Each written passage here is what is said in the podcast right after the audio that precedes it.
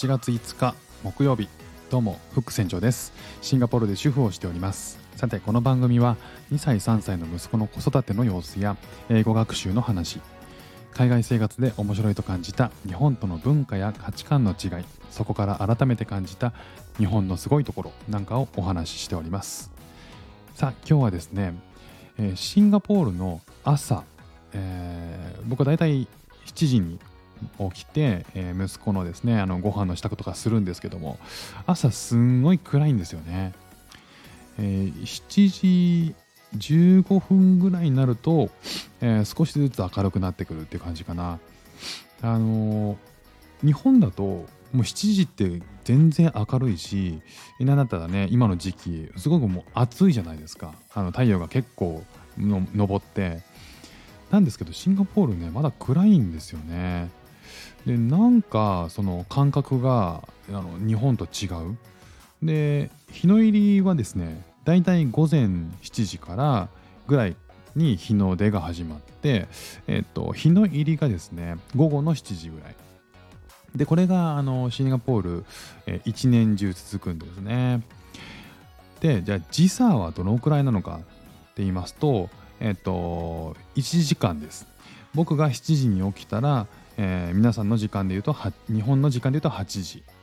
なんで1時間なんですよね。この時差っていうのが中国とかフィリピンと同じなんですよ。で、えータイとの時差っていうのは、えー日本からシンガポールよりも近い、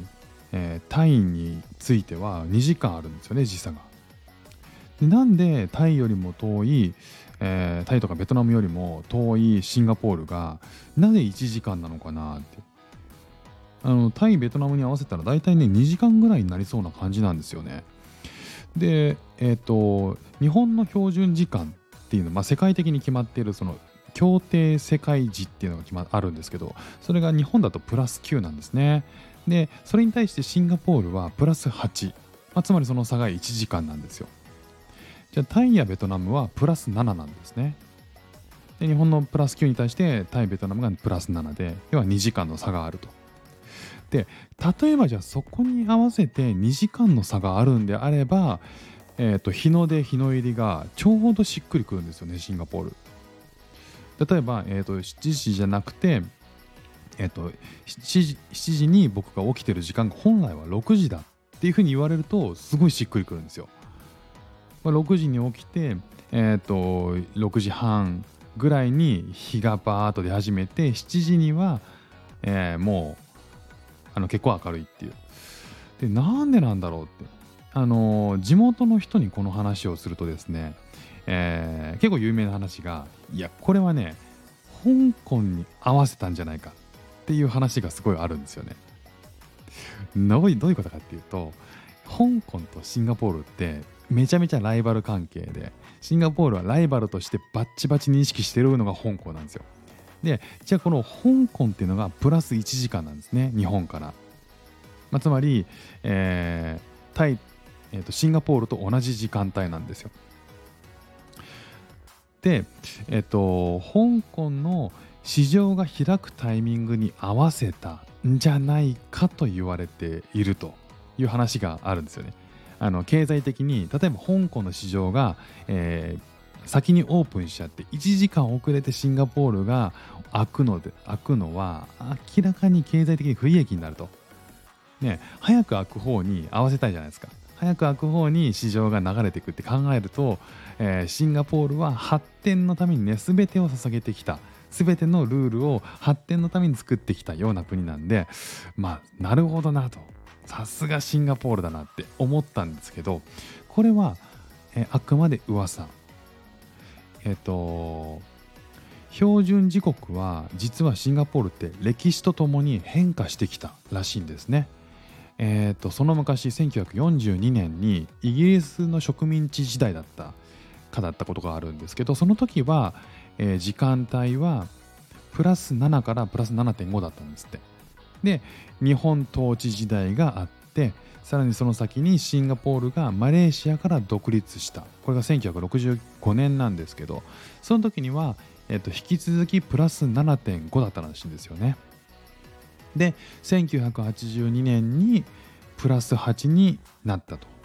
いうことなんですけどこれ歴史的に見るとあのこのシンガポールの標準時間っていうのはシンガポールが独自で、制定しているものじゃないんじゃないかっていうのがね分かるんですよね。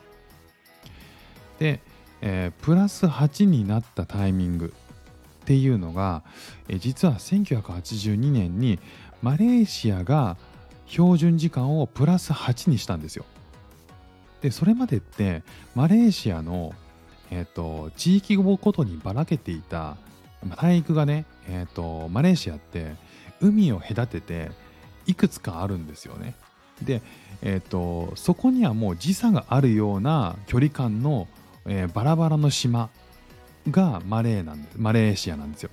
でそこの時間をですね1982年にプラス8に統一したらしいんですね。でシンガポールはどうやらそのプラス8に統一したことを追いかけたということらしいんですよ。